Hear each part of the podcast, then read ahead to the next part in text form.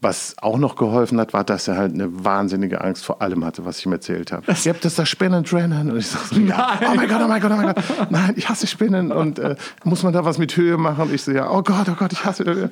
Also, also ja, die Prüfung machen wir mit Ross. Genau.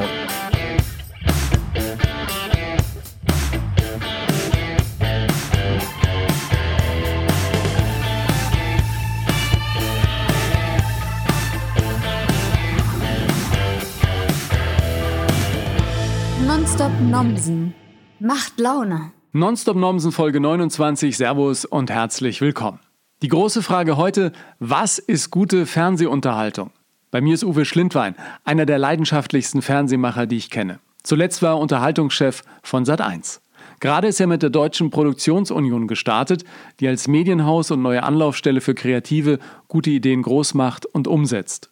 Uwe hat im Laufe seiner Karriere unter anderem Quotenrenner wie den Dschungel, also Ich bin ein Star, holt mich hier raus, das perfekte Dinner oder zuletzt Promis unter Palmen verantwortet. Wir sprechen über die spannenden Geschichten hinter diesen Erfolgsshows, seinen wirklich ungewöhnlichen Lebensweg vom Beamten zum Fernsehmann und ob du mit Promis vor der Kamera wirklich alles machen darfst. Mir hat diese Ausgabe wieder viel Freude gemacht und die wünsche ich dir auch. Viel Spaß. Grüß dich, Uwe. Hallo. Sag, wann hat dich zuletzt im Fernsehen was richtig begeistert? Ui. Oh, das ist, es ist jetzt schon schwierig, dass du so lange überlegen musst. Ja, ich meine, die, die Zeiten momentan sind halt echt äh, anders, als man das sonst kennt. Und äh, ich überlege jetzt gerade, ob es in dieser, in dieser Corona-Phase irgendwas gab, wo ich sage, ähm, aber es ist ein bisschen wie mit Musik. Weißt du, wenn du mich fragst, was ist so dein Lieblingstitel? Wenn ich ihn höre, sage ich, das ist mein Alltime-Favorite, den mag ja. ich gerne. Aber also, was mich wirklich überrascht hat, ähm, wie erfolgreich es ist, äh, war im Fernsehen Mask Singer. Also ich fand das auch sehr nett, als wir das gesehen haben, sehr lustig. Ich hätte das auch super gerne gemacht. Oder wir bei Sat 1, als ich noch bei Sat 1 ja. war, hätten es gerne gemacht. Ähm, aber da habe ich auch gedacht, so wow, dass das so einschlägt, ist echt Wahnsinn. Ja, weil es ja eigentlich gar keine richtige Dramaturgie hat oder Nicht, so, ne? Nee, eben. Also das ist, ist irgendwie. Es gibt ja oft Sendungen, wo man denkt so, okay, wenn man jetzt, ähm, ich war ja bei Sat 1 ja. die letzten drei Jahre, wenn man ähm, Formate bekommt und die so versucht, wie das so typisch oder üblich ist, äh, auseinanderzunehmen, um zu gucken, okay, äh, klappt das auch wirklich alles oder gibt es ja irgendwas, was wir bedenken müssen, dann ähm, ist das oft, habe ich festgestellt, muss das gar nicht sein. Also oft kann man auch, da sollte man seinem Bauchgefühl äh, vertrauen. Und das ging mir bei Mask Singer auch so. Da habe ich gedacht, das ist äh, total geil. Irgendwie es unterhält mich, es amüsiert mich und ich muss da jetzt nicht eine wahnsinnig große Dramaturgie haben. Ne? Man überlegt dann natürlich, wenn man jetzt acht äh, oder sechs oder acht oder zehn Protagonisten hat, die nacheinander auftreten, reicht das aus. Ne? Äh, die Unterschiedlichkeit der Kostüme und du siehst keine Emotionen beim, beim Gesang, so reicht es aus, aber es hat ausgereicht. Also dieser Rätselspaß reicht scheinbar für dieses Format. Also ist es das, was das Fernsehen auch immer noch so spannend macht, dass man eigentlich den Zuschauer, egal wie viel Marktforschung du vorher reingibst, im Prinzip doch nicht kontrollieren kann, sondern dass der immer so entscheidet, wie er gerade entscheidet? Also der ist nicht berechenbar? Ja, es kommt darauf an, ob er es findet. Ne? Das ist halt auch ein Punkt. Ne? Man kann oft äh, Sendungen machen, wo man denkt, die sind doch perfekt. Also die gefallen allen Leuten, auch wenn man es ihnen erzählt und sagt, guck dir das mal an, finden es alle toll. Und es hat eine schlechte Quote, weil vielleicht ein anderer Faktor schuld ist, dass man es nicht gefunden hat ähm, dass vielleicht zu wenig Werbung da war oder falscher Sendeplatz, falsche Uhrzeit, das kann auch passieren. Ja, jetzt warst du Unterhaltungschef von Sat1. Ist das nicht der Traum eines jeden Fernsehschaffenden, der früher auch Produzent war und eben Unterhaltungschefs und Sendern Dinge angeboten hat, der jetzt plötzlich selbst auf dem Platz sitzt und im Prinzip machen kann, was er will? Äh, weiß ich nicht.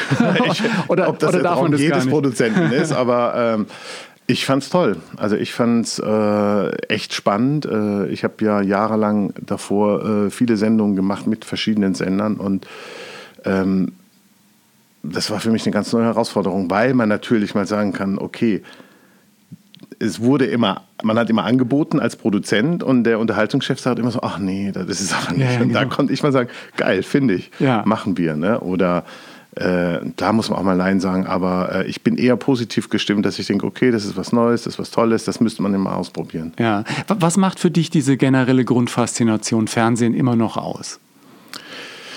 Hm, also ähm, es, ich muss ehrlich sagen, es ändert sich auch bei mir ein bisschen. Ne? Also diese, diese, die Nutzung ändert sich bei mir. Äh, ich kenne das ja noch früher, dass man gemeinsam äh, vorm Fernseher saß, äh, keine Ahnung, die Hitparade geguckt hat oder Wetten das oder sonst irgendwas. Äh, und um mitreden zu können, das hat eigentlich bis so vor ein paar Jahren angehalten. Ähm, ich fand, also dieses Lagerfeuergefühl, es ist halt so, es ist ein bisschen, finde ich, auch weggegangen. Also mir persönlich fällt es auch schwer, mich zu konzentrieren. Also es gibt so viele Möglichkeiten, wenn ich irgendwas gucke. Ähm, denke ich immer, ah, es könnte aber noch was anderes kommen. Ah, ich zipp da mal noch rüber. Ah, ich gucke noch kurz im Handy. Ach, jetzt gucke ich noch da. Das ärgert mich, muss ja. ich ehrlich sagen. Kannst du noch mit einem äh, normalen Grundgefühl Fernseh gucken oder hast du immer den Fernsehprofi im Hinterkopf, der das da seziert, was er anschaut?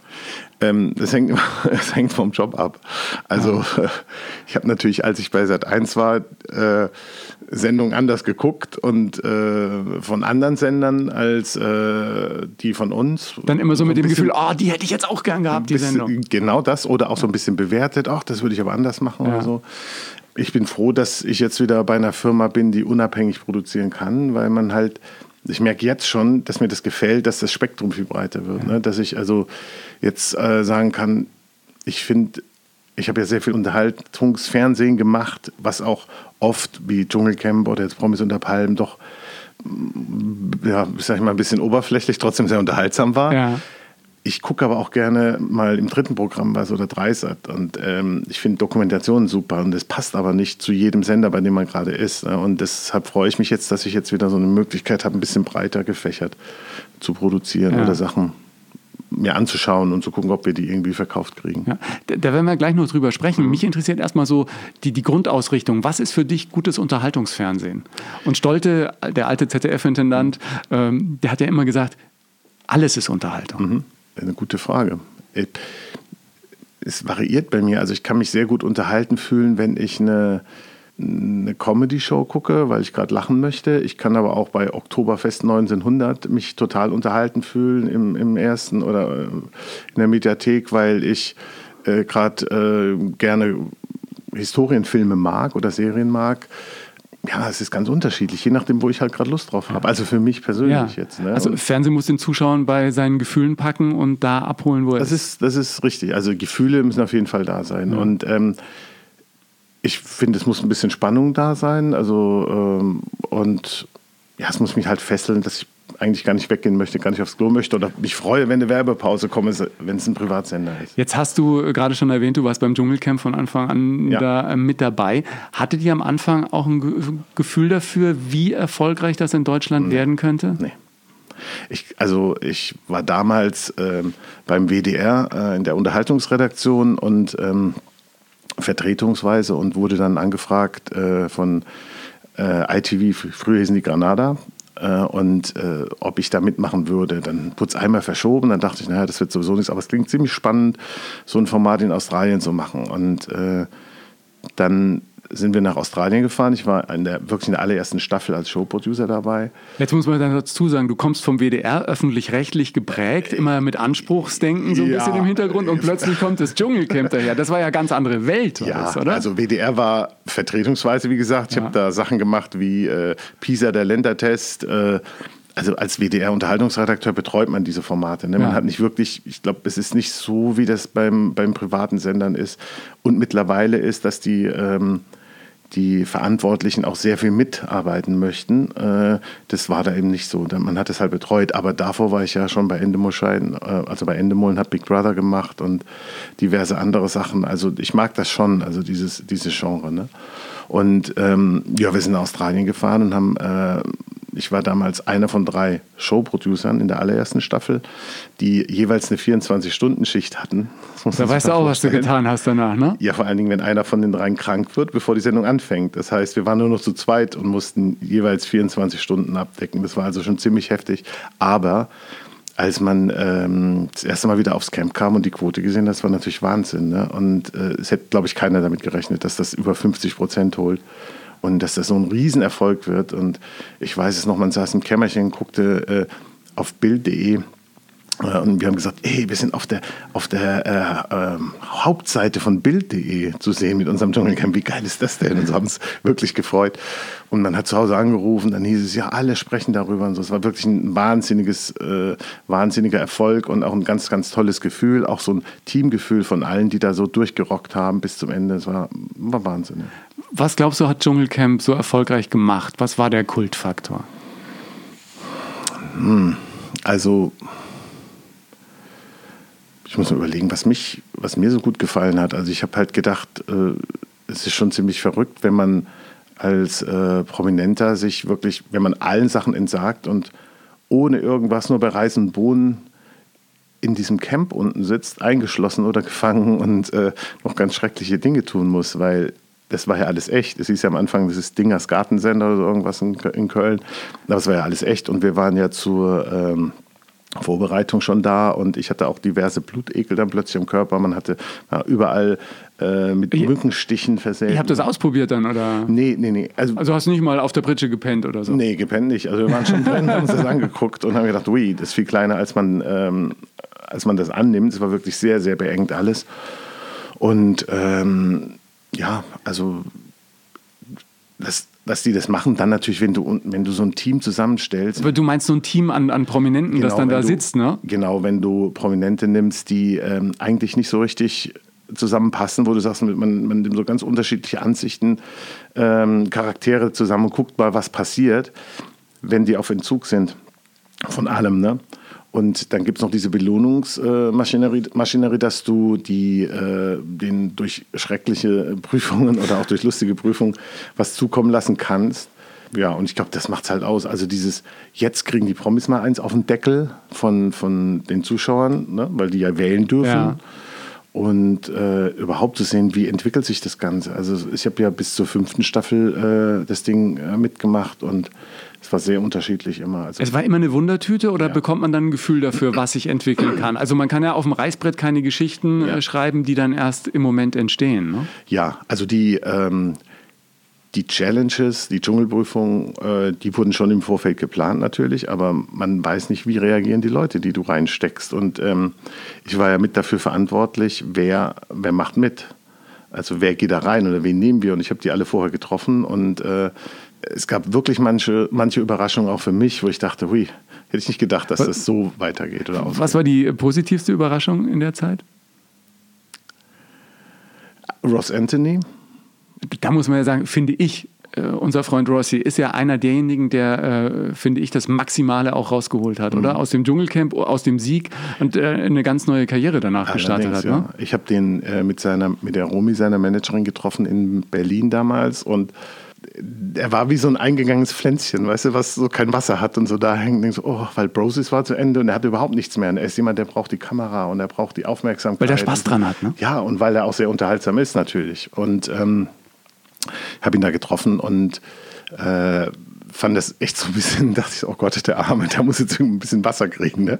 Und äh, man wollte ihn aber nicht haben, weil eben Bros ist, das ist noch von, ach, das kennt doch keiner mehr und so. Es war so ein bisschen schwierig, ihn ähm, zu verkaufen, also im Sender zu verkaufen. Und dann habe ich gedacht, okay, dann nimm den doch beim perfekten Promi-Dinner mit rein, weil das war für uns auch so eine kleine Teststrecke. So ein Cast, so ein Casting, Promi-Casting fürs Dschungelcamp. Das haben wir auch produziert und da habe ich ihn reingenommen und ähm, das werde ich nie vergessen, beim ersten Drehtag kam der an, die Haare gemacht, die Augenringe waren weg, äh, top angezogen und so. Und das war, zack, Licht an, Bühne frei für Ross Anthony. Und der hat wirklich Gas gegeben. Das hat den Sender überzeugt. Und dann haben wir gesagt, komm, den nehmen wir rein. Was auch noch geholfen hat, war, dass er halt eine wahnsinnige Angst vor allem hatte, was ich ihm erzählt habe. Er hat, auch, er hat gesagt, ihr habt das da Spinnen trennen. Und ich sage so, ja, oh mein Gott, oh mein Gott, oh mein Gott. Nein, ich hasse Spinnen. Und äh, muss man da was mit Höhe machen? Und ich so, ja, oh Gott, oh Gott, ich hasse das. Also, also ja, die Prüfung machen wir mit Ross. Genau, genau. Also er hat ja fast alle gemacht am Anfang. Und äh, hat dem Zuschauer aber gezeigt, dass, äh, dass er es wirklich versucht und hat Gas gegeben und war halt mega unterhaltsam und ist ein ganz, ganz sympathischer, netter Mensch. Also ein ganz das, toller Kollege, ja. Das ist ja auch das Schöne beim Dschungelcamp, dass der Charakter rauskommt. Also es gab auch andere, deren Namen ich nicht erwähne. Die hat man in einem ähm, Restaurant getroffen. Also ich habe die in einem Restaurant getroffen und dann habe ich gedacht, mein Gott, wie geht der mit der Kellnerin um? Ne? Das macht man doch nicht Bing, Häkchen dran fürs genau. Dschungelcamp, weil so ist er auch wirklich. Aber hat sich auch nicht anders rausgestellt. Also war ja. wirklich nicht so optimal dann. Ne? Aber ist es dann auch so, dass man im Vorfeld nicht gemeinsam überlegt, was kannst du machen? Wie weit darf man gehen? Weil das war ja auch die große mediale Diskussion. Darf man das mit Menschen machen? Darf man denen so Zeug vorsetzen, dass sie dann runterwürgen äh, müssen? Ja. Oder machen die es im Endeffekt doch alle freiwillig und sind selber schuld? Weil wer da reingeht, wusste spätestens nach der ersten Staffel, worauf er sich einlässt.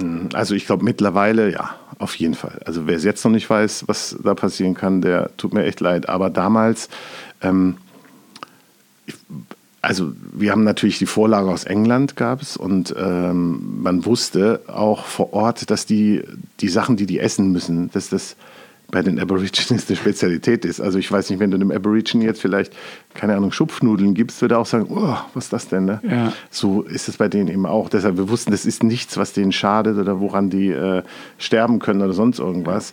Ich glaube, das Schlimme ähm, ist, dass wir es nicht gewohnt waren. Und wenn man dann sieht, wie ähm, Barbara Herzsprung, Engel, auf Känguruden rumkaut, das war schon ziemlich eklig. Und ich glaube, das war auch ein bisschen die Faszination, dass man dachte, um Gottes Willen, warum machen die das? Ne? Ein bisschen wie so ein Autounfall manchmal. Mhm. Ja. ja.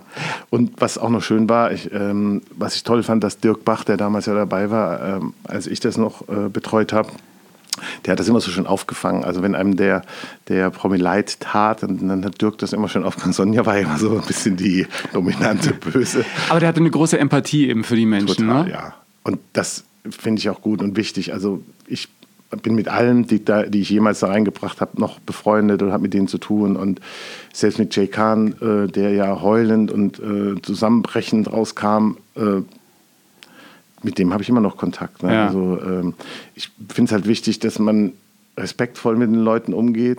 Auch wenn es manchmal nicht so aussieht für den Zuschauer. Ja, ich glaube auch, dass jetzt mittlerweile immer mehr Hemmschwellen fallen, ne, die damals noch vorhanden waren. Also ich hatte immer ein komisches Gefühl, wenn ich wusste, da passiert jetzt irgendwas, was dem Prominenten nicht so gut gefällt im Anschluss. Und da habe ich immer geguckt, dass man das vielleicht nicht macht. Aber ich glaube, jetzt ähm, sind viele Hemmschwellen gefallen in, in Reality-Formaten, weil es einfach unterhaltsam ist und die Zuschauer das mögen. Es fühlt sich manchmal ein bisschen an wie diese äh, Kämpfe im äh, Mittelalter von den Christen, ja. die den Löwen vorgeworfen werden. Aber Dschungelcamp wurde dann noch preisgekrönt. Ne? Dann weiß man auch, man, man hat nicht allzu viel äh, falsch gemacht, wenn plötzlich auch das Feuilleton Hurra schreit. Bei Promis unter Palmen äh, war es dann ein bisschen anders, oder? Ich glaube, es ist knapp vorbeigeschlittert, preisgekrönt zu werden oder zumindest nominiert also zu werden. Kein, kein Grimme-Preisverdacht sozusagen, ne? Äh, nee, aber das ist, es ist eine Stufe schärfer auf jeden Fall. Und das war eine große Überraschung, weil du gefragt hast vorhin. Also was dann mich, passiert ist, oder? Was, nee, was, was vor Ort passiert. Also ja. war selbst ich geschockt, weil ich dachte, auch da haben wir wieder Leute zusammengenommen, wo man sagte, okay, das könnte für äh, Gesprächsstoff sorgen im Haus, ähm, weil die eben äh, eine Geschichte haben. Ne? Entweder vorher oder auch währenddessen haben werden, weil, weil, sie unter, weil die eine Geschichte vorher oder danach haben werden, weil sie unterschiedlicher Meinung sind oder ja. sonst was. Und ähm, aber dass das so eskaliert, hätte ich auch nicht gedacht. Aber kann man dann da vor Ort eingreifen und sagen, Freunde, jetzt mal einen Gang runterschalten? Oder? Ja, also ich, man kann also wenn das, wenn Gewalt irgendwie eskaliert, ja. muss man eingreifen, auf jeden Fall. Nur natürlich muss man, das ist ein ganz schmaler Grad. Wo greift man ein? Wo sagt man jetzt, weil sobald du eingreifst, ist das komplette Ding zerstört natürlich, ja. ne? weil das wird nicht mehr so sein, wie es vorher war. Wenn es gut lief und es lief ja sehr gut. Also wir waren wirklich, wir haben gesagt, du kannst das Ding nicht besser schreiben. Das ist als ob ähm, als ob da ein Autor sitzen würde, würde die Geschichte jeden Tag für uns schreiben. Aber Denken ja dann auch manche Zuschauer, ne? dass ja, das ja. irgendwie so gescriptet dann doch am Ende ist und so, aber das war es nicht. Das war überhaupt nicht gescriptet, nein. Das war wirklich echt und erschütternd, muss ich sagen, zum Teil. Weil es hat halt alles funktioniert, was man sich so wünscht als Macher, wo man denkt, keine Ahnung, mal gucken, was jetzt passiert, wenn äh, Tobi wieder auf Janine Pink trifft. Ne? Und war toll, hat gut funktioniert. Und dann man wusste natürlich, dass äh, Claudia Obert und Desiree Nick sich nicht so toll äh, verstehen oder irgendwas haben und so. Und dann äh, denkt man mal gucken, was passiert, wenn die aufeinandertreffen. Aber auch das hätte man nie gedacht, dass, dass das so eskaliert. Und ähm, kaum war einer weg kam der Nächste irgendwie aus, um aus, der Deckung raus und hat ja. gesagt, so jetzt hau ich mal drauf.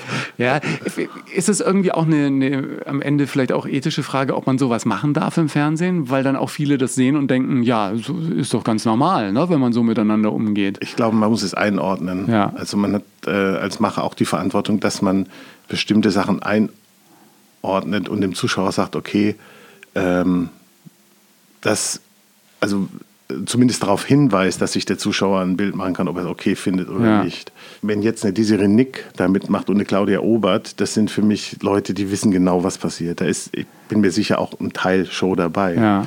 Ähm, nicht von den Machern inszeniert, aber die wissen natürlich, wenn ich on, on air Zeit möchte, dann muss ich Gas geben, ne? dann muss ich stattfinden. Und äh, das führt oft dazu, dass äh, eben Situationen außer Rand und Band geraten. Aber wenn ich mir jetzt eine, eine, Sendung angucke, die eben mit Neulingen, die noch nie was im Fernsehen gemacht haben, Reality TV, ich glaube, da muss man noch mehr aufpassen, weil also das Schlimmste, was passieren könnte, dass jemand äh, überhaupt nicht mit der Situation zurechtkommt ja. und sich danach irgendwie was antut. Und bei Frau Obert war es so, die wurde ja extrem gemobbt von allen, was ganz schrecklich war mhm. und ist.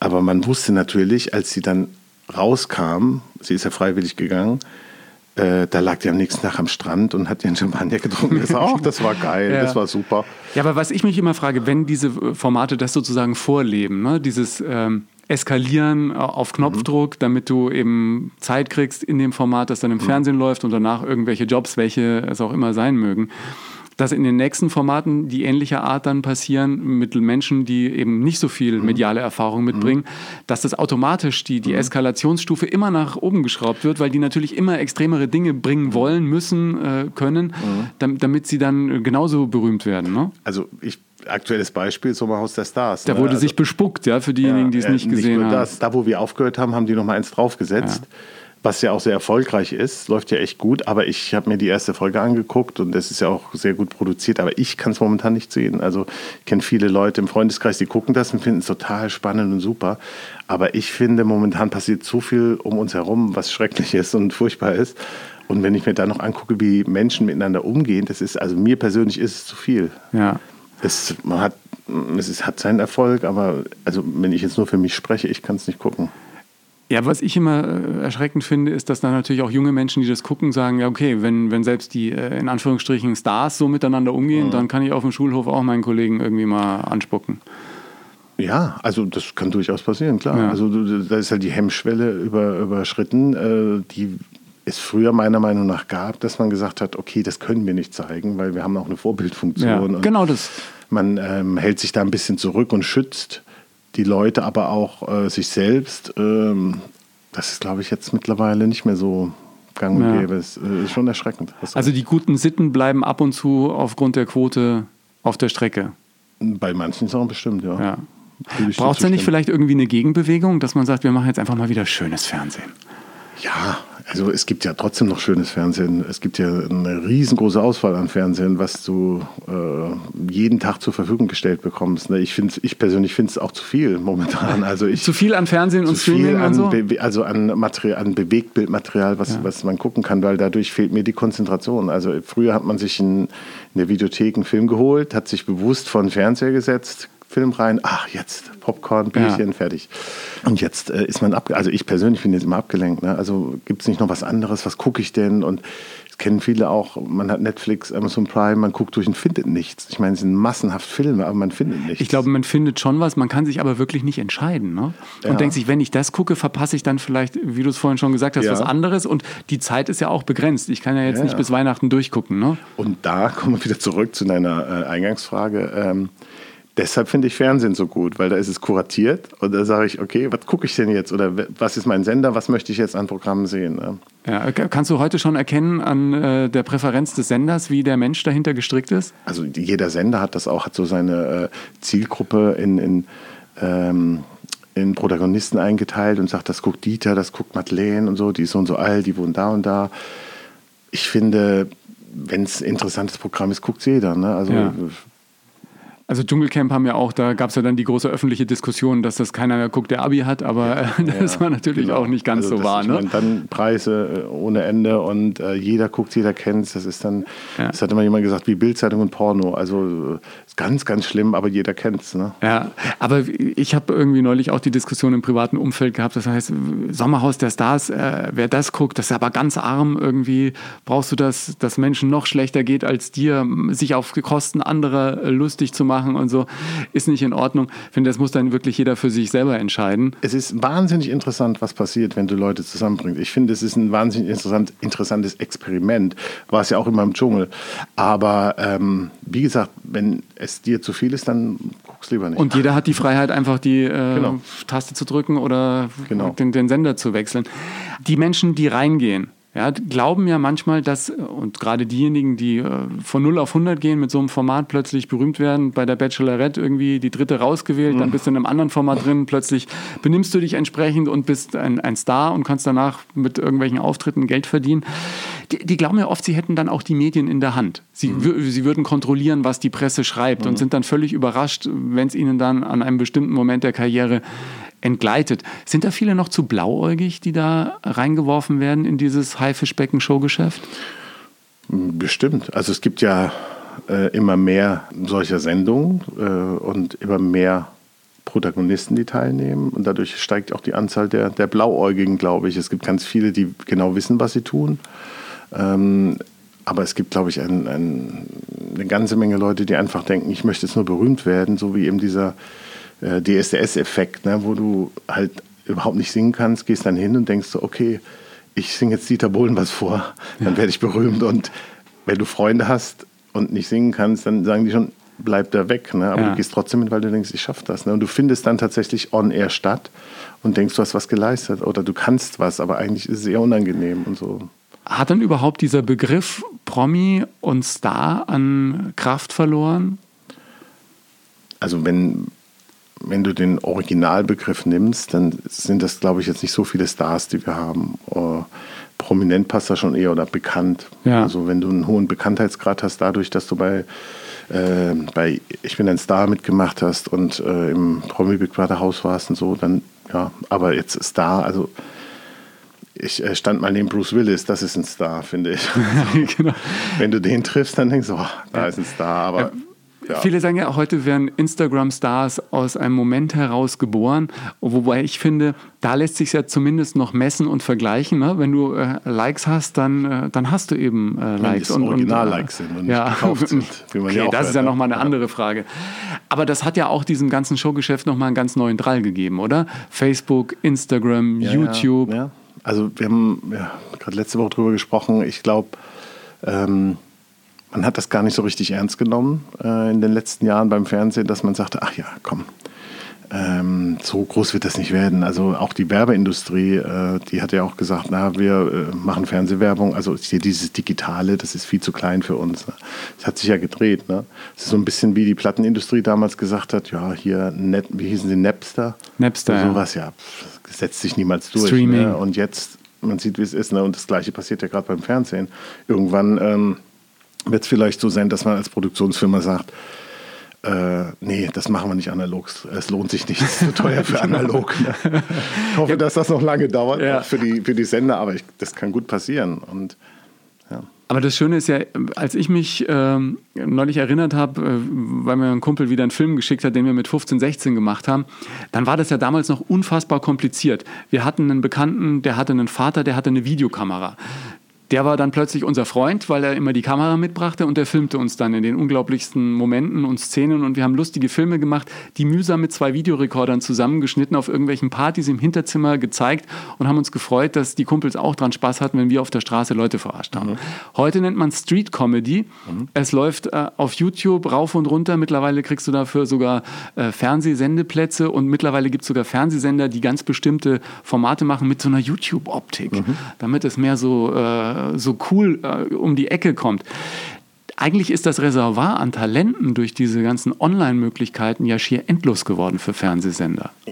Also ich denke, du würdest jetzt richtig Geld verdienen, ja, genau. wenn du das jetzt machen würdest und äh, es gut ist. Ja, es ist so ein bisschen ähm, das, was Viva früher war, äh, zumindest was die Moderatoren betrifft. Man hat ja früher sich gerne bei äh, Sendern wie Viva, die so ein bisschen ja, was hat man denn gesagt? Man hat Kindergartenfernsehen gemacht damals, aber dadurch sind ja ganz viele Moderatoren in die Möglichkeit gekommen zu üben. Sich, und zwar äh, lange zu üben, ne? Ja, also die ja. hatten ja richtig Strecke auch noch als genau. Moderatoren. Genau. Und äh, ganz, ganz viele von denen sind ja heute noch da und haben richtig gute Jobs, also machen ja auch einen richtig guten ja. Job. Das gab es dann irgendwann nicht mehr. Und äh, dann musste man als Fernsehmacher auch gucken, wo kriege ich denn jetzt meine meine Gesichter her, weil kann ja nicht alles äh, von den ewig gleichbleibenden alten Moderatoren, Moderatorinnen moderiert werden, weil die irgendwann auch mal aufhören. Ne?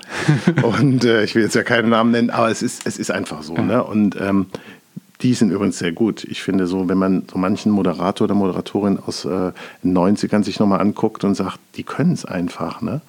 Oder auch die Viva-Moderatoren, die man jetzt nicht so aktuell auf dem Schirm hat, ähm, die können das einfach. Das ist spannend. Ne? Und wenn du mit neuen Leuten arbeitest, die jetzt äh, bei YouTube, keine Ahnung, eine Million Follower haben, äh, aus ihrem Schlafzimmer moderieren irgendwas und probierst das aus, dann merkst du, das funktioniert gar nicht. Weil es ein anderes Genre ist, ne? oder ein anderer Beruf wahrscheinlich ja, die können, auch. Die können das einfach nicht. Also die sitzen halt in ihrem, in ihrem Kämmerchen und reden in eine Kamera, da ist keiner dabei. Und jetzt äh, stell dir vor, du stehst auf einer Bühne mit, äh, wenn es irgendwann mal wieder geht, tausend Leuten im, im Saal, das musst du können. Ne? Und da, da muss es halt, laufen, ja.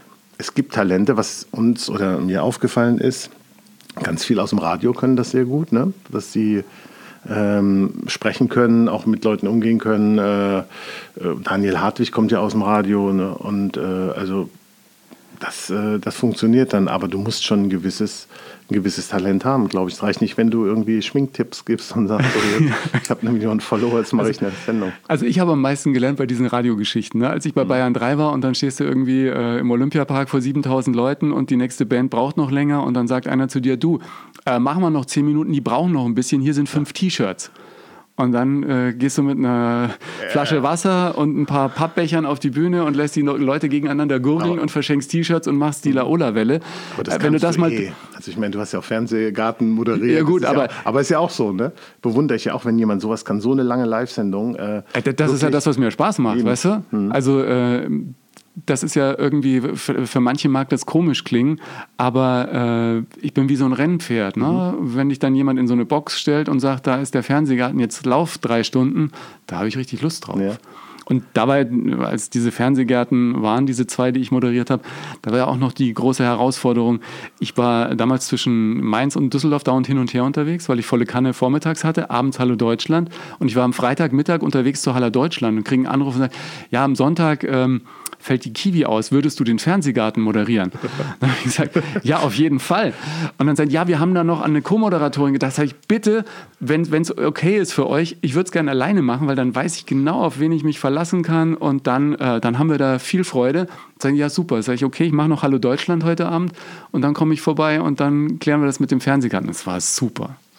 Ja, das, das muss man können. Ja, aber das ist ja vielleicht auch so, dass äh, die Dinge, die dir besonders viel Spaß machen, dir jetzt nicht so als Arbeit vorkommen. Mhm. Also es war für mich ein großes Vergnügen und die Anspannung habe ich erst gemerkt, nachdem der erste vorbei war. Mhm. Da saß ich in meiner Garderobe, mhm. auf dem Weg dorthin kamen dann viele und sagten, hey, super gelaufen, hey, cool, war, war lustig und äh, unterhaltsam und es hat auch super geklappt.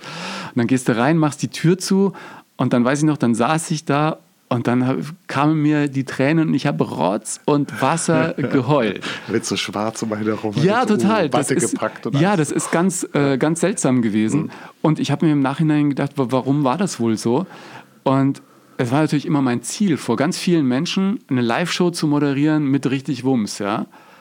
Und kann du, ja alles passieren. Ja, und da kann alles passieren. Und äh, ich hatte dann zwar Kult am Sonntag gemacht und Frühlingsshows und so, aber die waren aufgezeichnet. Bei Volle Kanne hatte ich ja eh irgendwie Live-Erfahrung und, und, äh, und dann denkst du, oh Gott, ich hatte voll Lust, habe auch gleich Ja gesagt, und dann an dem Samstag, als die Proben waren, dachte ich mir, oh Gott, das ist ja hier echt. Und dann sagen, mhm. ja, und da sitzen dann 6000 Leute. Und ich so, ja, ist ja geil. Und im Hinterkopf hatte ich immer, oh Gott, Alter, wenn du es verkackst, wenn du es verkackst.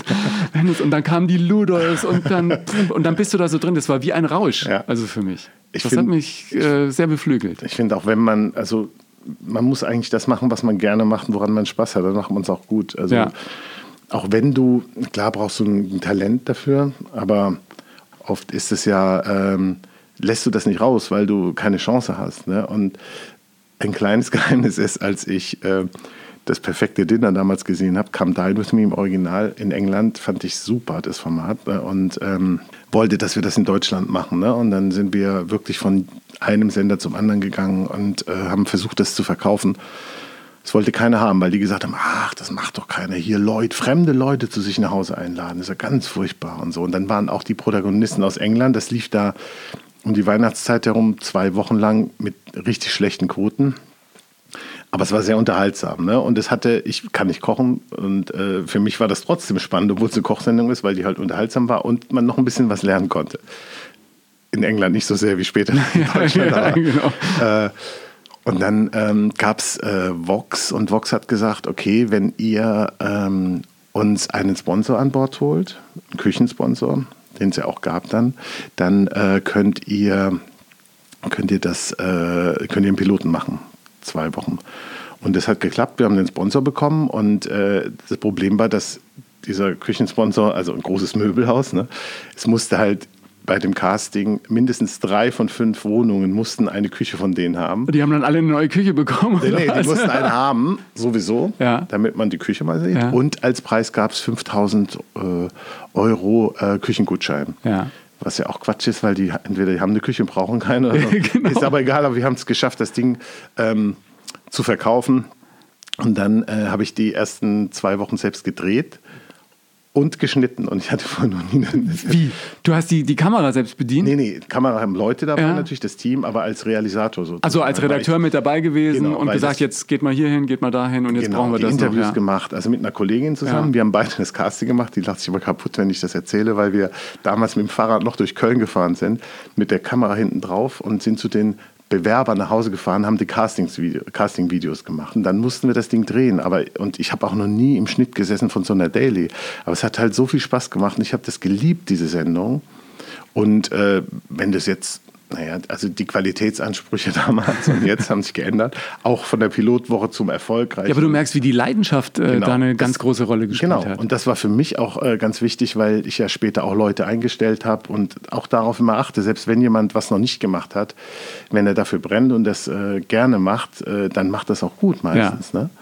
Und ähm, ja, das, äh, also das hat mir auf jeden Fall, das habe ich niemandem verraten, aber jetzt weiß ich. genau. Und äh, genau, bei dem Promi-Dinner, das war die erste Woche. Da kommen wir wieder zum Fernsehgarten. Erst muss ich was anderes sagen.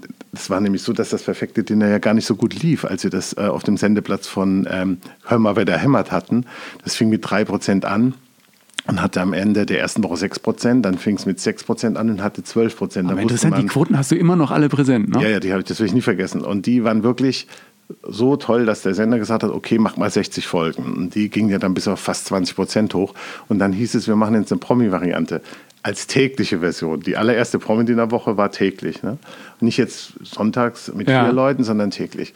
Und da waren dabei deine Freundin Kiwi, der Bernhard Brink, Ture Riefenstein, ähm, Ines Krüger vom MDR okay, und Annabel Mandeng. Das waren unsere fünf allerersten Promis. Und ich glaube, ich habe sogar gesehen, irgendwie eine Folge, ja. mindestens eine Folge. Du erinnerst dich vielleicht an. An Bernhard Brink, an die Wohnung von Bernhard Brink erinnere ich mich. Die ja. war nämlich ziemlich cool, ja. Bernhard Brink, ja, er ging in den Supermarkt und wusste nicht, wie man den Einkaufswagen löst, indem man eine Münze reinwirft. Er wusste nicht, wo man Tiefkühlerbsen findet. Er stand am, am Koch am Herd und hat äh, Spargelsuppe gekocht und sagt, das kocht gar nicht, das kocht gar nicht. Seine Frau Ute sagt, du musst den Knopf drehen. Als hätte noch nie im Leben gekocht. Aber ich mache mit, ich mache mit. Ja, ja genau. Kochen ist gut.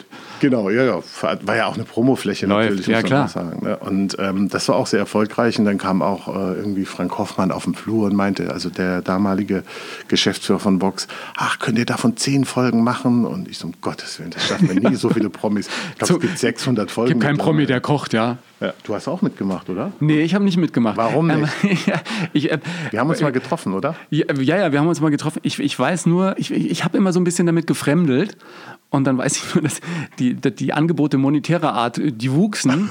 Und dann dachte ich, na, nicht. Wenn ich jetzt, wo ich weiß, dass das im Prinzip die Castingfläche für andere Formate ist, so. da, jetzt muss ich mir nochmal Gedanken jetzt ist machen. Das Dschungelcamp geschafft, genau. wer weiß.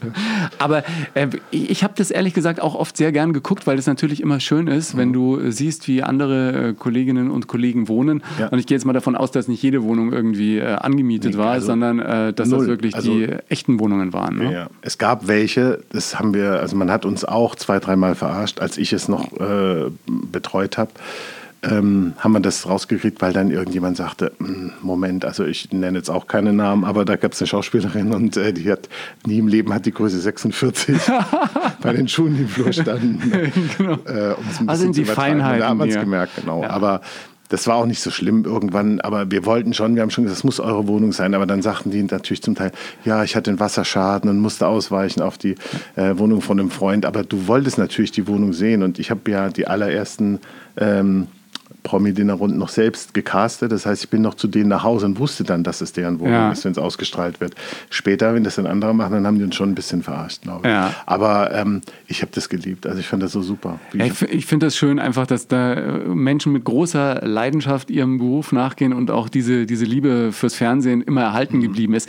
Was war die Initialzündung für dich überhaupt zum Fernsehen zu gehen? Gab es so eine Art Erweckungserlebnis als Kind? Immer Fernsehen geguckt. Also es war, es ging von Daktare über die Hitparade bis sämtlich. Also ich kenne alles noch aus den, aus den 70ern, 80ern, 90ern und so. Aber das ist dann wie ein Schlaraffenland für dich gewesen, Fernsehen ja, plötzlich? Also, da? Ja, ich habe ja äh, was ganz anderes gemacht vorher. Ich habe ja, für mich war das so weit weg, dass ja. ich da irgendwie äh, zum Fernsehen komme und da irgendwas produziere. Das ist, hätte, ich hätte das nie geglaubt, dass ich das mal erreiche, was ich jetzt erreiche. Was haben deine Eltern gemacht? Der Vater war bei der Bahn und die Mutter bei der Post. Siehst du, mein Vater war bei der Bundeswehr und, und die Mama war Kosmetikerin. Ja.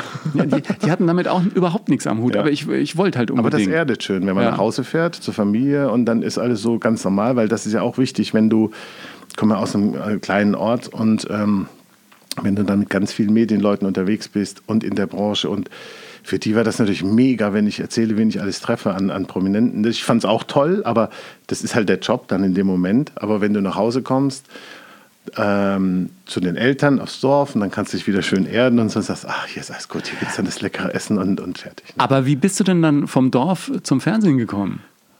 Uiuiui, wie viel Zeit haben wir? Naja, ich habe... Ich habe mal kurz. ich habe äh, natürlich erstmal eine Ausbildung gemacht. Äh, das ist jetzt ein Geheimnis, aber ich sage es trotzdem. Ja. Bei der Post. Ach. Ja, weil der Vater war bei der, äh, der, der Opa war bei der Post und die Mutter war bei der ah. Post. Der Vater war bei der Bahn und ich dachte, ähm, ja, du musst sowas machen, ne? weil das ist ja logisch. Ne? Gehört dazu. Ich wollte eigentlich wollte ich was in der Werbung machen, das wäre aber so weit, ich müsste dann nach Stuttgart fahren und so. Das, das habe ich mich nicht getraut als Kind oder als Jugendlicher. Und ähm, dann habe ich gesagt, okay, ähm, dann gehst du zur Bahn. Habe mich bei der Bahn beworben, habe eine Zusage bekommen. Dachte damals, das verstehe ich eh nicht, habe mich bei der Versicherung beworben, weiß nicht warum, was mich da getrieben hat, habe eine Zusage bekommen gar nicht wollte ich zur Post, bin da irgendwie hin mit so einem Jutebeutel und habe gesagt, so, kriege ich eh nicht. Habe auch eine Zusage bekommen. Und dann habe ich aber gehört, dass man bei der Bahn müsste ich erstmal so Rangierdienst machen. ja, lang, da hatte ich keinen Bock drauf. Versicherung fand ich dann tröge. Da dachte ich, okay, gehst du zur Post. Dann habe ich ja die Ausbildung gemacht. Als was? Ähm, Kaufmann Post, oder? Nee, Postbeamter. Postbeamter. Ja, war richtig, äh, ich wurde äh, hier mit äh, Hand hochheben und äh, ich schwöre. Ah, nein! Ja, du warst Beamter. Ja. Mhm. Krass. Hm? Und habe tatsächlich auch im Schalter gesessen und äh, im Paketschalter habe ich gearbeitet. Ich hatte komische Nachtdienste im Paketdienst und so. Ich habe an der Beutelumschlagstelle gearbeitet, alles, alles mitgekriegt. Und das war dann aber auch zu langweilig, oder? Ja, also ich habe äh, bei der Post was dann, ich dachte, ich kann nicht jeden Tag am Schalter sitzen, das ist ja. nichts für mich. Ich muss gucken, wie komme ich denn hier weiter ähm, im, äh, bei der Post und habe dann ein Schlupfloch entdeckt, was äh, eigentlich gar nicht möglich ist und bin ins Fernmeldeamt gewechselt, weil ich das viel spannender fand. Fernmeldeamt, ach, das ist toll. Da, da hieß es noch Fernmeldeamt Deutsche Bundespost. Ja. Und äh, da hieß es, ich muss über die Auskunft. Also wenn ich über die Auskunft, saß dann wirklich zwei Jahre in der Auskunft, äh, habe äh, Telefonnummern äh, angesagt äh, mit 40 anderen Leuten im Raum. Aber es war was anderes. Es war trotzdem für mich toll, weil ich nicht mehr den ganzen Tag am Schalter sitzen musste. Und ähm, habe dann die Auskunft gemacht, dann dachte ich, okay, wie könntest du denn, was wäre denn der nächste Schritt aus der Auskunft raus? Da gab es die technische Vertriebsberatung, die haben Handys und äh, solche Sachen verkauft, also die modernere, ja. modernere Fernmeldeamt war das. Und habe dann äh, geguckt, dass ich da hinkomme. Da bin ich auch hingekommen und dann wurde es umbenannt in Telekom und dann habe ich irgendwann, äh, äh, war ich im äh, Vertrieb der Telekom und habe da äh, war zuständig für den Telekom-Laden und für, äh, für äh, Handys und so weiter, äh, die zu verkaufen. Aber ich durfte es eigentlich nicht, weil ich ja nicht die Fernmeldeausbildung gemacht ja. habe. Und dann hat mich ein äh, Bekannter auf einer Messe gesehen, der Telekom, und ich hatte den Anzug an und dann sagte er, ja komm, komm doch zu uns, äh, zu Canon, Kopierer verkaufen. Und dann habe ich gedacht, oh Gott soll ich das machen? Und dann, okay, kurz vor dem Beamten auf Lebenszeit einen Absprung geschafft. Nein! Und habe Kopierer verkauft, ein Jahr. Das war für mich gut, einfach um rauszukommen, ja. um weiterzukommen.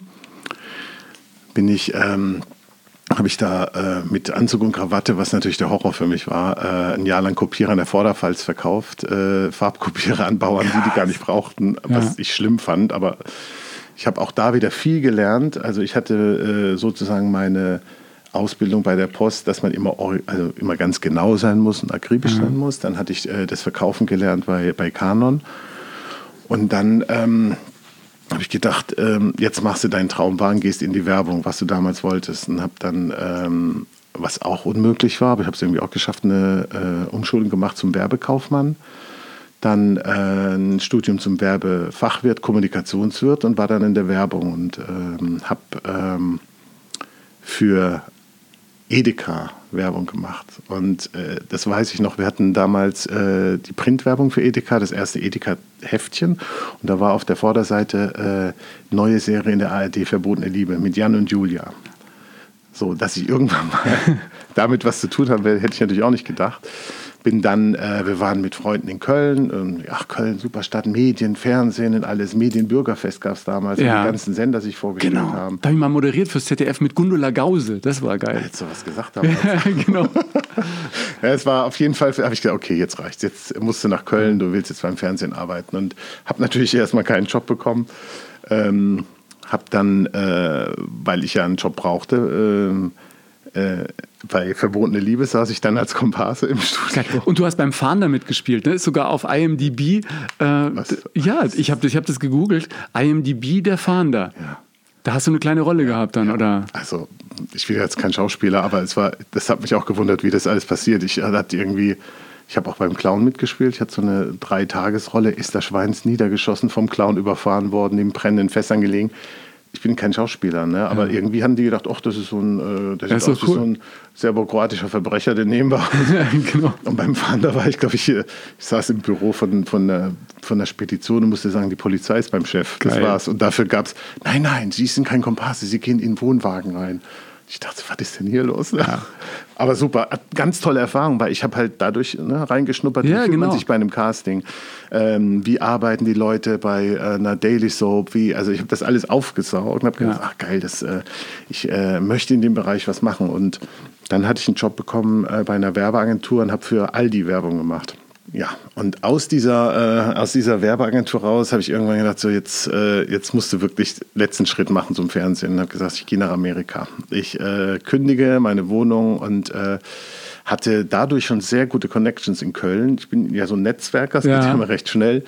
Und dann hatte ich äh, die Möglichkeit, erstmal äh, im Januar ähm, vier Wochen, nee, sechs Wochen nach London zu gehen und habe bei einer Agentur gearbeitet, die für RTL, Punkt 12 und so weiter Berichte gemacht mhm. hat. Äh, habe da reingeschnuppert und dann bin ich nach äh, Amerika auch wieder über Connections. Äh, es war eine super schöne Zeit in Los Angeles, habe ich gewohnt und habe bei Fox Television Studios äh, so ein Internship gemacht. Also auch von der Pike auf das Fernsehen kennengelernt. Ja, dann, ja, dann ja, ein bisschen später. ja, genau. aber Wie alt warst du da, nur mal um eine 30, Orientierung zu haben? Ja, siehst du mal, man ist nie zu alt für irgendwas. Ne? Heute genau. würde man auch sagen, mit 30 nochmal komplett da neu, aber alles geht. Genau. Ja, und dann ging es wirklich, also dann ging es Schlag auf Schlag. Ich ja. kam zurück aus Amerika, habe äh, äh, bei Big Brother gearbeitet, äh, dann äh, ging eins nach dem anderen und dann ging auch, also es ging wirklich rasend schnell. Aber ich finde irgendwie weiter. Äh, schön, wie sich das Leben im Rückblick so erzählt. Ne? Mhm. Das äh, sieht ja bei dir dann auch äh, wirklich wie an der Perlenkette, ein Schritt nach ja, dem anderen also, und äh, schlussendlich wird das zu einem großen ja. Ganzen. Also Freunde meinten damals, ja, du weißt auch nicht, was du willst, weil du immer wechselst, aber ich wusste eigentlich schon, was ich will. Ich habe es halt nur nicht direkt, sondern ja. ich habe noch ganz viele Erfahrungen gesammelt die ich gut einbringen kann. Ne? Also, ja, ja, also ich glaube auch, dass im Endeffekt, du bist ja auch ein gutes Beispiel dafür, Durchhaltevermögen ganz, ganz wichtig ist. Ne? Also ich wollte immer auch irgendwie zu Film und Fernsehen keine Connections von zu Hause aus, da muss man sich die irgendwie suchen mhm. und dann kleine Rollen hier, mhm. Praktikas da, an allen Türen geklopft und, und irgendwann läuft dann. Und mir hilft es heute sehr, dass ich auch irgendwie ein Kameravolontariat mhm. gemacht habe und weiß, wie tickt denn der hinter der Kamera, der das Kabel hält. Und was geht denn äh, in dem äh, Kopf des Redakteurs vielleicht vor sich. Und war man eben lang beim Radio und, und äh, hat Dinge erlebt, die heute auch nützlich sind. Und als Fahrer beim Film habe ich viele Menschen kennengelernt und gefahren, die heute bei mir in Fernsehsendungen mit auf der Couch oder auf dem Stuhl sitzen. Ja. Das ist Guck mal, ich stelle jetzt cool. auch Regisseure ein, die damals gesagt haben, äh, setz dich mal nach hinten und trink eine Cola im Set. Ja, genau. Also, ja. ist echt, man begegnet sich immer wieder. Und es, aber wir haben es ja vorhin gesagt, es hat sich alles schon geändert. Also heute wärst du natürlich zum Teil auch schneller an bestimmten Stellen oder Positionen. Oder gar nicht, ne? Ja, weil es zu viele gibt. Ja. ja. Aber ähm, klar, Durchhaltevermögen, ich glaube, es ist ganz wichtig, dass man ein Ziel hat, äh, was man erreichen möchte und man muss eine gewisse Aufmerksamkeit haben. Also man muss halt gucken, was will denn der andere, wie komme ich denn weiter oder wie kann ich, äh, äh, wie kann ich dem helfen, weißt? Und dann, also ich habe auch ganz vielen Leuten ähm, mittlerweile helfen können, weil mir immer geholfen wurde. Also ich komme in LA an, dann sagt die äh, Cindy Clark, äh, bei der ich gewohnt habe, über Freunde, die mir empfohlen wurden, ähm, ich habe mir ein neues Auto gekauft, kannst mein altes Auto haben. Und dann hatte ich ein Auto plötzlich. ja. ne? Und dann war das auch noch die Tochter von Dick Clark. Dick Clark ist der Peter Frankenfeld Amerikas. Der hat riesige Shows ne? gemacht. Ja. ja. Und dann hat die gesagt, ja, mein Bruder macht ja auch Fernsehen. Da war ich plötzlich beim Country Music Award und stand neben Dolly Parton. Und war dabei und habe gesehen, wie so eine, äh, so eine riesen Fernsehproduktion in Amerika produziert wird. Oder äh, bei Fox, ich war am Set von äh, NYPD Blue, ich war bei den Simpsons, habe mir das angeguckt. Das war natürlich Wahnsinn, was man da alles mitkriegt. Ja. Und dann habe ich danach natürlich auch Leute dahin geschickt und habe gesagt, habe ich die Connections, hier ist der Name, melde dich. Und dann sind die dahin gefahren. Ja. Und der eine davon, äh, der ist jetzt bei Coca-Cola ein ganz großes Tier und äh, wir verstehen uns immer noch gut. Also es kommt dann immer irgendwie zurück. Ja, ne? Ein guter Bekannter aus New York, Albert, der managt irgendeinen Hedgefonds, ein ganz äh, lieber Bayer, der irgendwie einst Bayerns bester Abiturient war und dann in Amerika Karriere gemacht hat, der sagte neulich zu mir, du weißt du, in Amerika ist es so, wenn du mit dem Aufzug oben angekommen bist, dann musst du den sofort wieder nach unten schicken, dass der nächste nachkommt. Und ich finde das irgendwie äh, ja. eine coole Einstellung, weil in Deutschland sind dann immer so, oh Gott, hoffentlich kommt kein anderer mehr, jetzt ist mein Platz. Ja äh, würde aufpassen. Ja? Nee, das bringt nichts, nee. ja, letzten Finde ich auch im, im täglichen äh, Business. Also ich bin jetzt in einer Firma, wo wir ähm, auch das ganze Leben wollen, dass wir sagen, wir, wir sind kein Konzern, äh, nichts gegen Konzern, aber wir wollen halt unabhängig sein und werden auch nur Leute einstellen, die eben äh, also die brennen für den Beruf, die das gerne machen, äh, was wir brauchen und ähm, auch äh, nicht mit Ellbogen arbeiten, so soll halt also ein bisschen arschlochfrei sein, ja, klar, das dass man sagt, man möchte ja, es ist so ein toller Job und wir haben so viele tolle Möglichkeiten und äh, dafür sind wir oder bin ich auch sehr dankbar, dass ich sowas machen kann und darf und das möchte ich auch gerne mit Leuten teilen, mit denen man gerne zusammen ist. Ich wollte noch mal sagen, weil du gerade von Amerika auch so geschwärmt hast und ich finde es ja auch ein äh, tolles Land, mal abgesehen von der Führungsspitze im mhm. Moment. Die kochen auch nur mit Wasser, was Fernsehen angeht. Ne? Als ich letztes Jahr ein bisschen Fernsehen geguckt habe, auch mhm. die, die Late-Night-Shows und vergleiche das dann, äh, wie in Deutschland äh, geschnitten wird, wie, mhm. wie da so die Zuschauerführung ist und so, muss ich sagen, da äh, sind wir aber auch schon im internationalen Vergleich äh, recht gut. Ja, was, also, was mir aufgefallen ist, dass halt ähm, die Trends damals, also damals war es auf jeden Fall so, jetzt zum Teil auch noch erst ein bisschen später bei uns ankommen. Das ist das eine. Ähm, damals, ich, als ich da war, gab es diese Gerichtsshows ne? und dann kamen die erst nach Deutschland. Also alles, was da läuft, kommt nachträglich zu uns. Aber durch YouTube und äh, Internet geht es ja, natürlich alles ein bisschen schneller, ne? Ja. Aber äh, ja, die, ähm, die machen das Gleiche, was wir hier auch ja. machen. Die machen es aber zum Teil, finde ich, entspannter. Ne? Also, das stimmt, aber weil sie so eine, so eine relaxte Grundeinstellung genau. haben. Also wenn du bei uns halt irgendwie am Set stehst, geh mal weg, was machst du da? Geh mal weg, mal. Und da sagt er, sorry guy, und dann gehen die sorry, dran vorbei. Genau. Sorry. Es ist oh, aber auch sorry. sehr oberflächlich, muss man sagen. genau. Kommt auch noch dazu. Aber das, die, die, die Amis machen es ja auch irgendwie sehr bequem. Was ja für mich das Coolste war, ist, dass da drüben, äh, das Trinkgeld wird ja ausgedruckt auf der Rechnung. Ja. Jetzt letztes Jahr, als wir da, äh, also Du musst die, was ist denn das? Du musst gar nicht rechnen. Kein Kopfrechnen nötig. 25 Prozent, wenn du sehr zufrieden bist. 20, wenn du so ja. lala zufrieden bist. Und 15 Prozent Trinkgeld, ja. wenn du nicht zufrieden bist. Ja. Ich habe mal erklärt, äh, wie schlecht der Service sein muss, dass kein Trinkgeld gezahlt wird. Das ist ja erschreckend. Und die haben gar nicht verstanden, dass man in Deutschland Geld zurückkriegt, ja, wenn es irgendwie nicht läuft. Aber äh, ich, ich finde das klasse. Wo, wo, glaubst du, kommt der nächste Trend her? Also Mars Singer haben wir ja vorhin schon besprochen. Mhm. Das kam ja irgendwie aus äh, Fernost. Was glaubst du, ist das nächste große Ding? Ich glaube ja, wenn ich das kurz sagen darf, dass es eigentlich dieses Fernsehlagerfeuer am Abend wieder braucht, weil alle durch äh, Netflix, Amazon, Mediatheken, mhm. jeder ist so auf seine Zielgruppe gepolt und die Menschen kommen eigentlich gar nicht mehr so richtig zusammen. Mhm. Also du hast nicht mehr Oma da sitzen, die sagt, was will denn der Rocker in dieser Sendung ja. und, und Mama, die sich über das Kleid von irgendeiner Schauspielerin aufregt und die alle vorm Fernseher mit ins Gespräch kommen und mhm. jeder lernt die Welt des anderen so ein bisschen kennen. Heute ist jeder auch fernsehmäßig nur noch in seiner eigenen Bubble ja. und sieht gar nicht mehr, was sich in anderen anderen Bereichen tut. Ja, die haben die, die jungen Leute haben ja auch gar keinen Fernseher mehr. mehr. ja, genau. die gucken ja auf den Computer und so und dann ich, also ich frage auch immer, wenn ich irgendjemanden treffe, auch jüngere Menschen, guckst du noch Fernsehen? Die meisten sagen nein, manche sagen ja. Ähm, wenn es eine, eine, Sendung ist, die wir gemeinsam gucken wollen. Ne? Ja. Und äh, davon hoffe ich, dass es bald äh, wieder mehr gibt. Ich glaube, es ist aber auch so ein Trend, also den spüre ich zumindest für mich. Ich glaube, der wird vielleicht auch noch ein bisschen überschwappen, dass man äh, gesellschaftsrelevante Themen halt wieder wichtiger empfindet und auch ein bisschen weggeht vom zu seicht und zu böse und so bitter. Ja, aber sagt, Unterhaltung hat ja auch ein bisschen mit, mit Haltung zu tun. Mhm. Ne? Und wenn dann irgendwie mit einer, äh, mit einer fundierten Grundhaltung mhm. und mit einem relevanten Thema irgendwas unterhaltsam über die Rampe kommt, dass es bei allen ankommt, glaube ich, Absolut. dann hast du es eigentlich Absolut. geschafft. Also ne? wir, wir, ich jetzt in der neuen Firma produzieren wir alle Jenke-Geschichten und da sehe ich ganz großes Potenzial, dass man halt auch auf unterhaltsame Art und Weise auf bestimmte Situationen oder Missstände hinweisen ja. kann. Also da haben wir so ein paar Formate im Köcher. Da freue ich mich sehr drauf, aber nichtsdestotrotz, es muss auch, wir planen auch mit Ralf Schmitz ganz lustige Sachen. Also es muss auch, man muss auch was zu lachen haben, wo man nicht so viel ja. Ähm, ja unbedingt ja, irgendwas, was, was von mitnimmt, außer sich unterhalten. Ja, und es muss ja nicht niveaulos sein. Ne? Genau. Also diese starre Trennung zwischen U und E, was wir vielleicht in den 70er und 80er Jahren noch in Deutschland hatten, mhm. die ist ja glücklicherweise auch verschwunden. Aber den, da durfte ja als 40-Jähriger gar keine Jeans mehr haben. Ja, genau. Ja und alle Moderatoren haben. nur im Anzug. Ja. ja. nur im Anzug. das hatten die damals auch aus Amerika wahrscheinlich übernommen. Jetzt gerade mit Corona, wo alle nur auf Abstand sind, brauche ich äh, Formate im Fernsehen, die die Menschen zusammenbringen, oder? Wenigstens vor dem Fernseher. Ja, ja. Ja, eben. Also das ist, ich möchte auch ein bisschen abgelenkt werden, ehrlich gesagt, weil du kannst dich natürlich informieren, aber du kriegst es ja nur noch von allen Seiten ab. Corona hier und da und überall und ich, ähm, ja, deshalb gibt es auch so Sendungen, wenn ich, wenn ich so eine Sendung gucke wie Sommerhaus der Stars, denke ich immer, nee, ich äh, mache es jetzt aus, ich, mir ist die Zeit zu schade, mir persönlich, ja. ne? wie gesagt, es ist ja sehr erfolgreich, aber ich möchte jetzt was Lustiges sehen. Und dann gucke ich bewusst und sage, ich möchte mich jetzt mal zumindest anderthalb Stunden ablenken und nicht nochmal irgendwie ja. ganz schlimme Kreischereien oder sowas ja. sehen. Jetzt seid ihr mit der Deutschen Produktionsunion auch Anlaufstelle für all diejenigen, die äh, zu Hause sitzen und sagen, ich habe eine Idee, habe aber keine Ahnung, wie man es produziert. Äh, ich rufe da mal an, gehe da mal vorbei und dann vielleicht machen die ja, das. Also wir äh, produzieren selbst, wie gesagt, die Formate mit Jenke und Ralf Schmitz. Da werden noch verschiedene andere dazukommen, aber wir sind auch so eine Anlaufstelle, wie so eine Satellitenstation, an die man sich andocken kann als kleine Firma.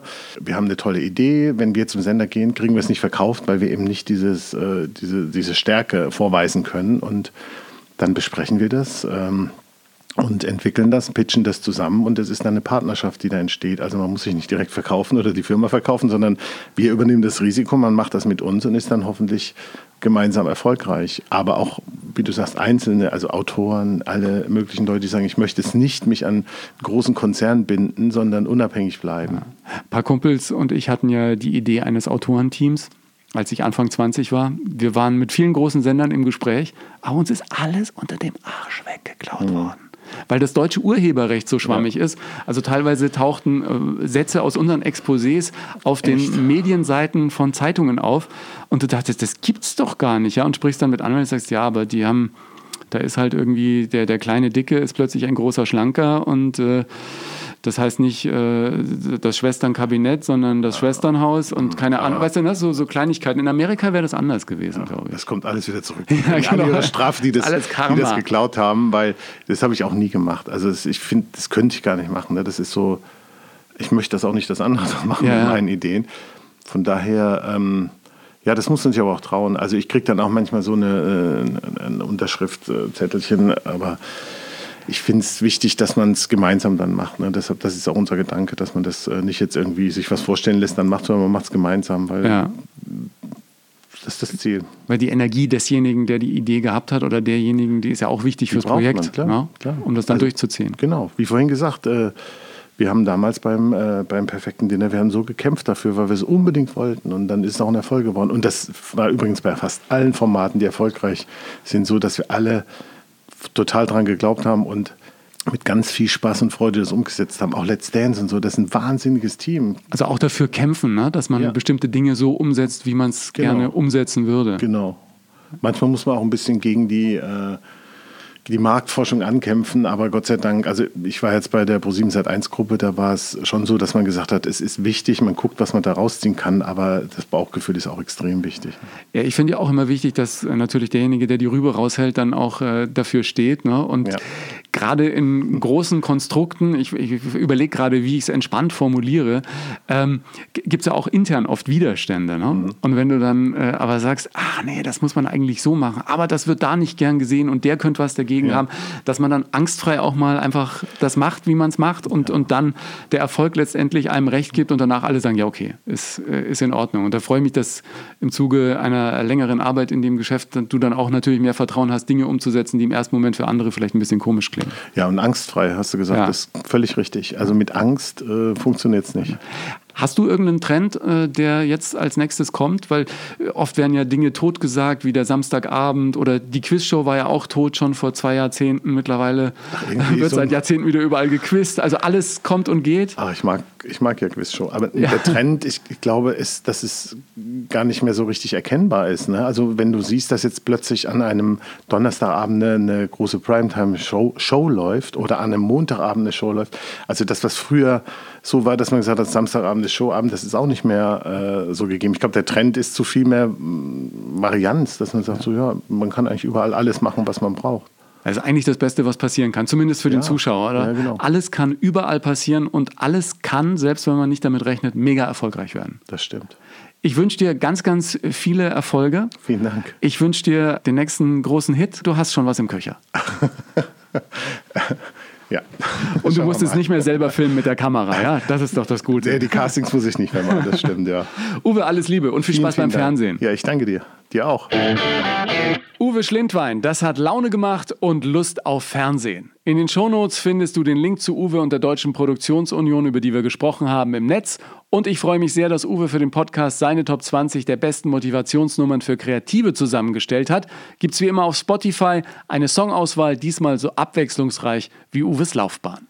Wenn dich beeindruckende Lebenswege interessieren, schau gerne in mein Buch Erfolgsmenschen rein. Da habe ich mich mit den unterschiedlichsten Karrierewegen von Stars beschäftigt, mich mit ihnen mal ohne Kamera, abseits der Bühne getroffen und eine ganz andere Art des Erfolgsbegriffs für mich entdeckt.